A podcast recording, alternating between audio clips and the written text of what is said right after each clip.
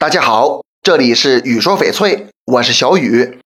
什么是水墨子？它的主要矿物成分分为钠长石和石英岩，外表很像溅起的水花，所以俗称水墨子。一般含有较多的石花和白棉，有些水头很好，大多数为灰白色或白色。在一些翡翠市场上，水头很好、白斑和色斑少的水墨子就常被黑心商家以次充好，当成翡翠卖。其实啊，水墨子和翡翠是亲兄弟。水墨子是翡翠生成时的半生矿，二者同时生成，所以同一块原石中有时也会看到翡翠和水墨子长在了一起。同根不同命，它俩价值为啥差这么多呢？最大的原因就是矿产储量。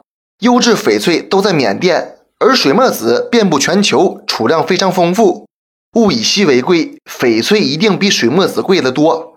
翡翠的密度比水墨子大，拿手上有坠手感，而水墨子则是轻飘飘的，没有质感。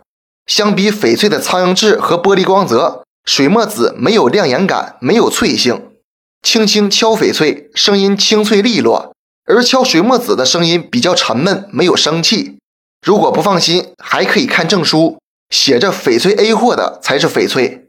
现在有的黑心商家会造假证书。大家在检查证书时，一定要认准国家权威机构的标识。这期节目就给大家讲到这里了。小雨每天都会在朋友圈更新精美、性价比高的翡翠，通过主页就可以找到我，点关注不迷路。那咱们就下一期再见了。